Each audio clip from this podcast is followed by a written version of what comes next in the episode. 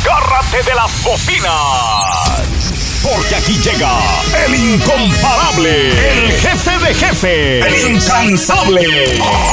Auténtico y original. El imitado más nunca igualado. Más alterado y acelerado que nunca. Con la fuerza para imponer su voz y estilo. Es el momento de escuchar al más chipocludo. Vaya, hasta que apareció el señor. A platicar un rato con unos amigos. Y uno de ellos se llama Don Tequila, ¿no? Este es el podcast de Trujo. El podcast de Trujo. Por trujo.com. Agárrate, pariente, que aquí comenzamos.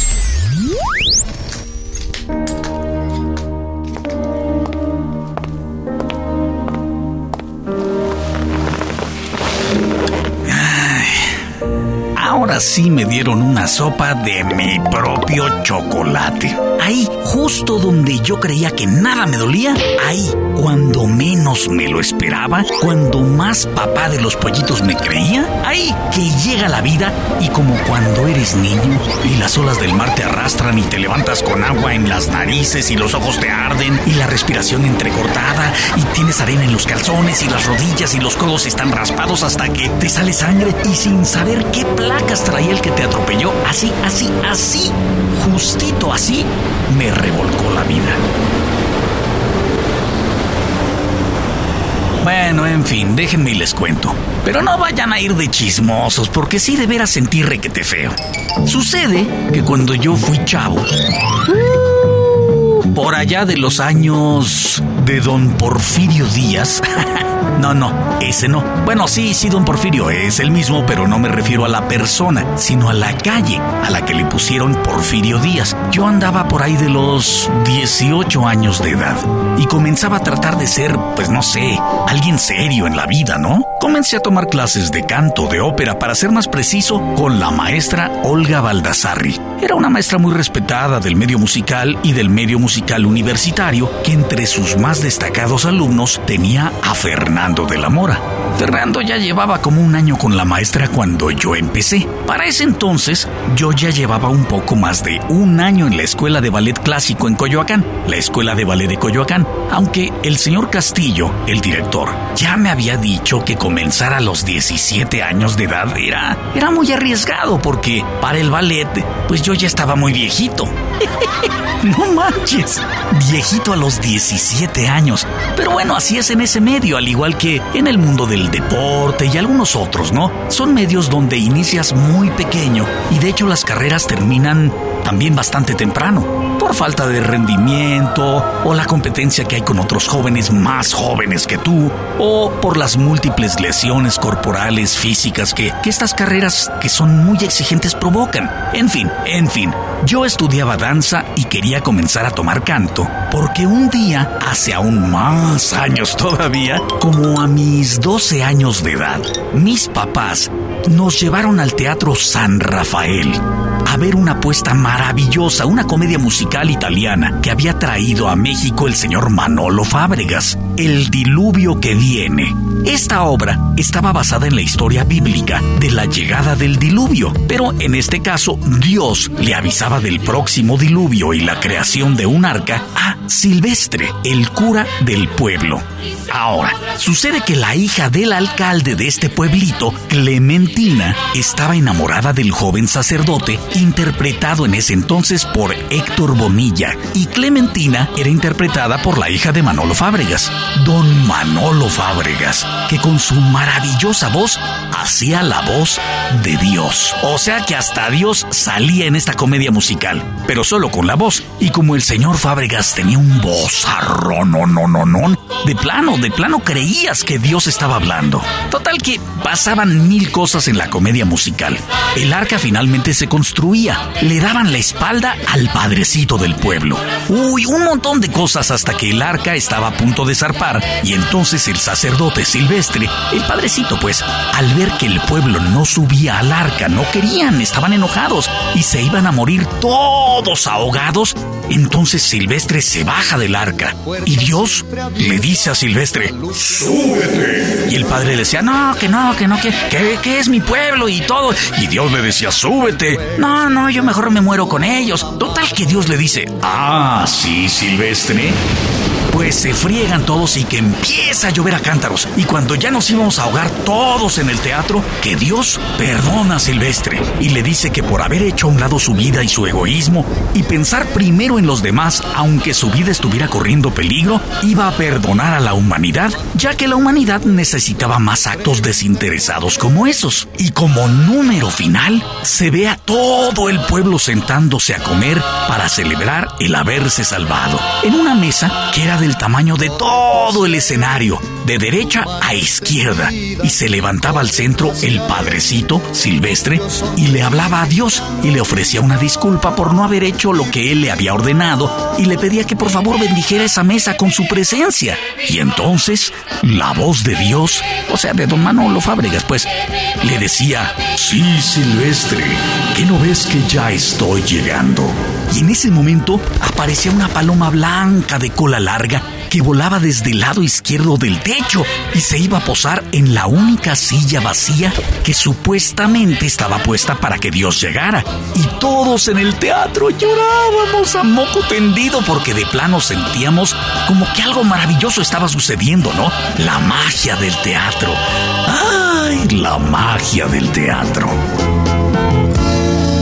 La puerta siempre abierta, la luz siempre encendida. La puerta siempre abierta, la luz siempre encendida. El fuego siempre a punto, la mano extendida. El fuego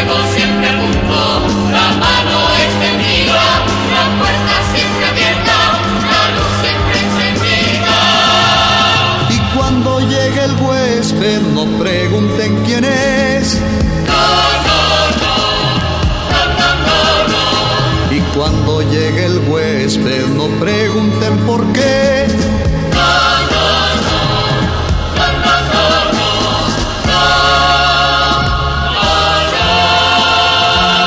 Y corre tú hacia él con tu mano extendida y corre tú hacia él con tu amplio sonreír gritando viva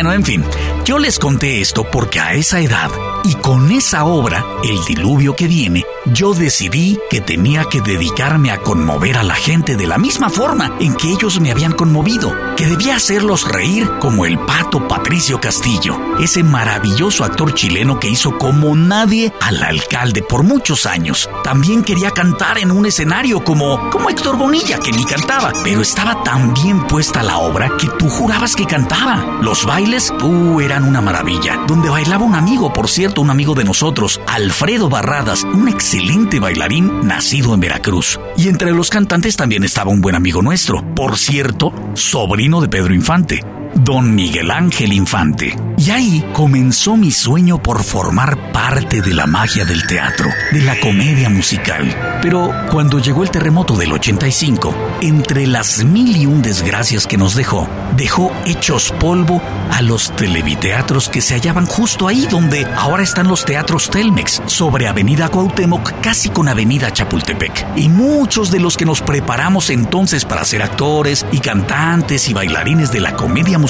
mexicana, tuvimos que hallar nuevas fuentes de trabajo y de ingresos. Yo solo tenía 20 años de edad. Pasaron mil cosas en mi vida y pasé, como muchos saben, casi 25 años de ella y de la vida familiar, viviendo y trabajando entre Estados Unidos y México. ¿Y la comedia musical, compadre? Pues, pues bien, ahí, guardadita en un cajón. De la misma forma que guardas esa ropa especial que te compraste para la boda de algún querido familiar y que lleva años guardada sin esperanzas de ser usada porque pues la verdad no hay tiempo más que para chambear y hasta dudas que te siga quedando el trajecito. Los zapatos ya les hiciste hoyos, les pusiste tres pares de agujetas, les cambiaste tacones y suela y parecen pantuflas de los suavecitos y jodidos que están los zapatitos. Eran de charol, hasta los mandaste pintar. Así, igualito se llegan a estropear los sueños del individuo que hace a un lado lo que más quería por cumplir con lo que debe o lo que tiene que hacer, o al menos eso cree. Él cree que es lo correcto, y así se te va la vida.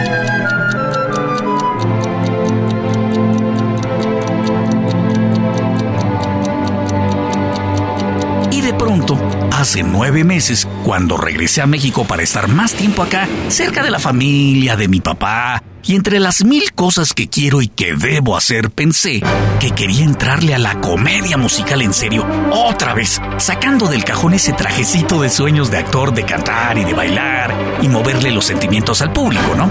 Y entonces que sacan una convocatoria para audicionar a una comedia musical bien importante, Wicked. Wicked es una obra de teatro donde se cuenta lo que pasó al principio de la historia del mago de Oz, como en las películas estas de Batman, por ejemplo, que sacaron The Beginning, o sea, el comienzo, donde te cuentan de la niñez y la juventud y cómo es que se hizo Batman. Bueno, igual, pero con el mago de Oz. Yo ya la había visto varias veces cuando vivía allá de lleno en Estados Unidos y la verdad me pareció maravillosa. La música, los efectos especiales, la historia, todo, todo, todo me fascinó. Total, que me fijé entre mis quehaceres el 16 de abril acudir a la audición general de actores. Ya, ya vamos, un montonal de gente. Era el día de los actores hombres, imagínense. Un día diferente para puras actrices, otro para los cantantes hombres, otro para las bailarinas, otro para los bailarines. Total que era un mundanal de gente. A esas cosas llega uno como, no sé, como para la leche liconza del gobierno, lo más temprano posible porque se acaba, se acaba. Total que no pude llegar porque tenía chamba temprano y llegué hasta las 4 de la tarde. No, pues imagínate, ya habían pasado 770 personas antes que yo y cuando pedí ficha tuve la suerte de ser la última tanda de fichas y me pasaron a otro día. O sea que los nervios que yo traía hasta se me quitaron porque me daban unos cuantos días más para estudiar el material que nos habían pedido llevar. Tenía uno que llevar una foto, el currículum, o sea, el historial de lo que uno ha hecho entre estudios y trabajo en el medio artístico, y una canción en inglés o en español que tuviera que ver con la comedia musical y mostrara claramente las capacidades de la voz del cantante. O sea, que no podía uno llegar con las mañanitas, por ejemplo, ni con una de Espinosa Paz, porque te mandaban derechito a la basura. Total, que yo me presenté junto con otro montón de actores el siguiente viernes, pues ya menos nervioso o, o, o más, ¿no? O las dos cosas. Bueno, yo creo que las dos, sí, las dos cosas. Menos nervioso porque yo ya había visto alguna de la gente. Y eso de alguna forma ya me había curado de espanto, pero más también porque se me acumuló la tensión por la competencia, porque una audición, a fin de cuentas, es una competencia abierta entre todos los que están ahí. Tras hacer fila un buen rato, que me presento y entonces ya llevaba yo la música en un CD y había unos monos sentados ahí viendo a ver qué carajos hacía uno. Muy serios. Y entonces piensas, ay cabrón, ya valí madres. Si en la regadera canto más o menos bien, pues con estos monos aquí enfrente, mm, no sé. Y que sueltan la música y que comienzo a cantar y a moverme y a pensar al mismo tiempo, ay pendejo, ya te equivocaste. Pero bueno, haz cara de chistoso para que te la perdonen. Y entonces yo le echaba toda la voz. Y al terminar, pues no hay aplausos ni nada o, algo así, ¿no? Eh, no hay público, pues, solo ellos y el que pone la música y un pianista por si en lugar de CD llevas la partitura, o sea, la música escrita en un papel para que el piano te acompañe. Y por cierto, el maestro del piano que es Isaac está cabrón. Toca lo que le pongas enfrente. De música, de música, no mames, pinches groseros. Te dicen entonces que salgas, ¿no? Y esperas a que salgan por el siguiente actor. Si te dicen gracias y no te dan nada, ya chingaste a tu madre. Y te tienes que ir por la calle con la cola entre las patrullas porque no le gustaste ni a tu tía. Pero si les gustas, entonces te dan un papelito donde viene la fecha y la hora en que te debes presentar una vez más a las audiciones. Y entonces que sale una chavita, chaparrita, chaparrita, y me llama y me da un papelito. Y yo digo, ¡ay! Y el indio que llevaba 24 años fuera de práctica que le dice, ¿Y esto? ¿Qué o qué? pues ahí dice. Yo creo que le faltó decir ahí dice, pendejo. Pero el tono era clarito, ¿eh? Ahí dice. Y me da unas hojas y eran unas hojas del libreto de la obra. Estudia estos personajes, o sea que había pasado la primera etapa. ¡Uy, qué emoción! Luego vino la segunda etapa, donde volví a cantar, pero ahora ya no cantaba lo mismo. Ahora tenía que cantar las canciones que me habían puesto en los papeles, que ya pertenecían a la obra de Wicked. Una música, una música padrísima. Y cada vez me emocionaba más. Y entonces volví y canté y volví a pasar. ¡Ujú! Bueno, yo ya me sentía la estrella de Wicked caminando por Cuauhtémoc. Me sentía, claro, eh, no molestaba a la gente con mamadas como presumir o hacerme el mamón, ¿no? Porque, pues con los años aprendes que, que del plato a la boca se cae la sopa. Pero por dentro, uy, yo ya estaba dando autógrafos. Ya salía yo en la televisión. Había filas de chavitas quitándose la ropa. Querían vivir una noche de pasión con trujo. El actor que la comedia musical mexicana había esperado. Entonces que viene la parte de la audición de actuación, ya para elegir al mero mero de los personajes, que en mi caso hubiera sido el mismísimo mago de Oz. Digo, no cualquier mamada.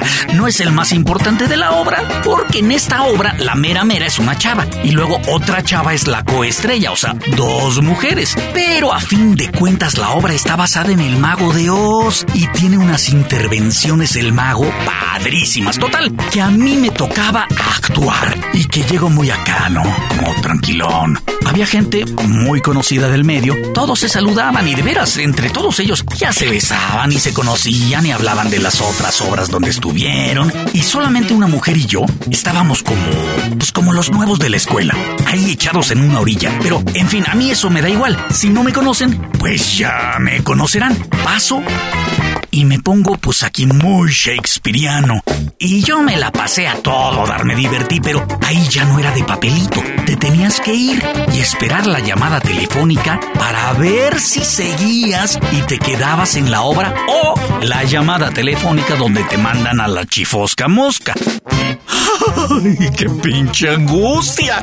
Hacía como que no me preocupaba, ¿no? Pero mi familia ya me conoce y me dejaban ser el imposible que soy esas veces que ando tenso y me pongo horrible. Y la verdad me la viví en el baño de los nervios y nada que me hablaban y nada de nada. Y de pronto...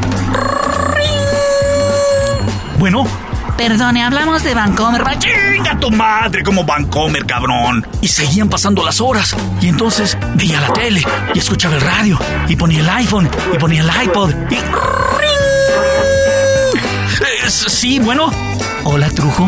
¿Estarás disponible para un doblaje? Sí, sí, sí, sí, claro, yo llego. eh, ¿A qué hora? ¿Qué? Sí, sí, yo llego, no hay problema. Sí, claro, yo. Pasó todo el puto día y nada. Y al día siguiente, a eso de las 3 de la tarde, a las 3 de la tarde, no mames. 8, 9, 10, 11, 12, 1, 2 y 3. 3 de la tarde. Un chingo de horas. Eh, Hola, Rubén. Eh, sí, hablamos del teatro por lo de Wicked. Eh, ¿Sí? Ah, ya te puedes ir mucho la chingada. ¡Pau! ¡Gancho al hígado! Y vemos cómo Trujo se desploma con toda la borra de fuera, como si fuera un muñeco viejo de peluche, como almohada de plumas de ganso apuñalada.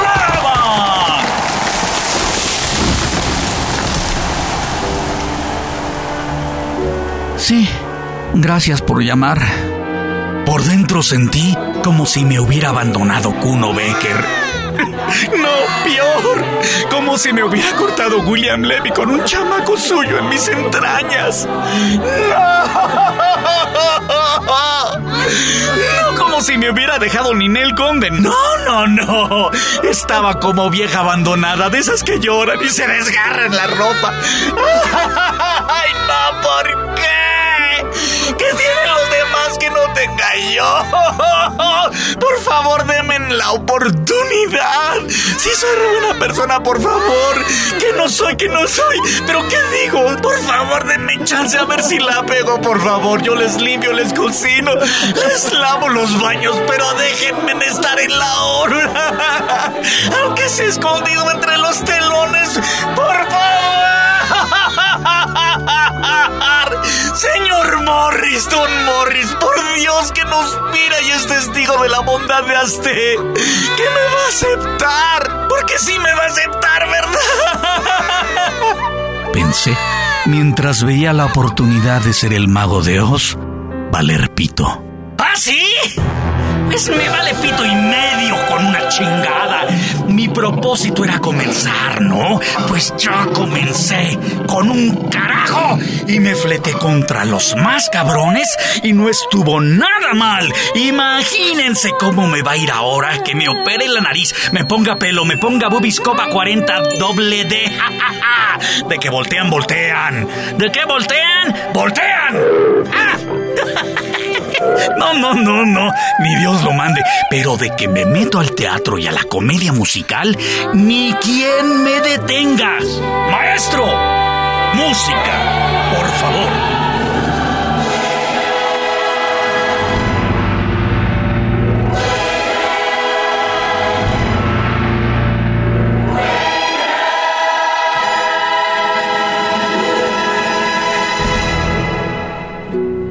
I am a sentimental man who always longed to be a father. That's why I do the best I can to treat each citizen of Oz as son or daughter. So, Elphaba, I'd like to raise you high. Cause I think everyone deserves the chance to fly. And helping you with your ascent allows me to feel so parental. For I am a sentimental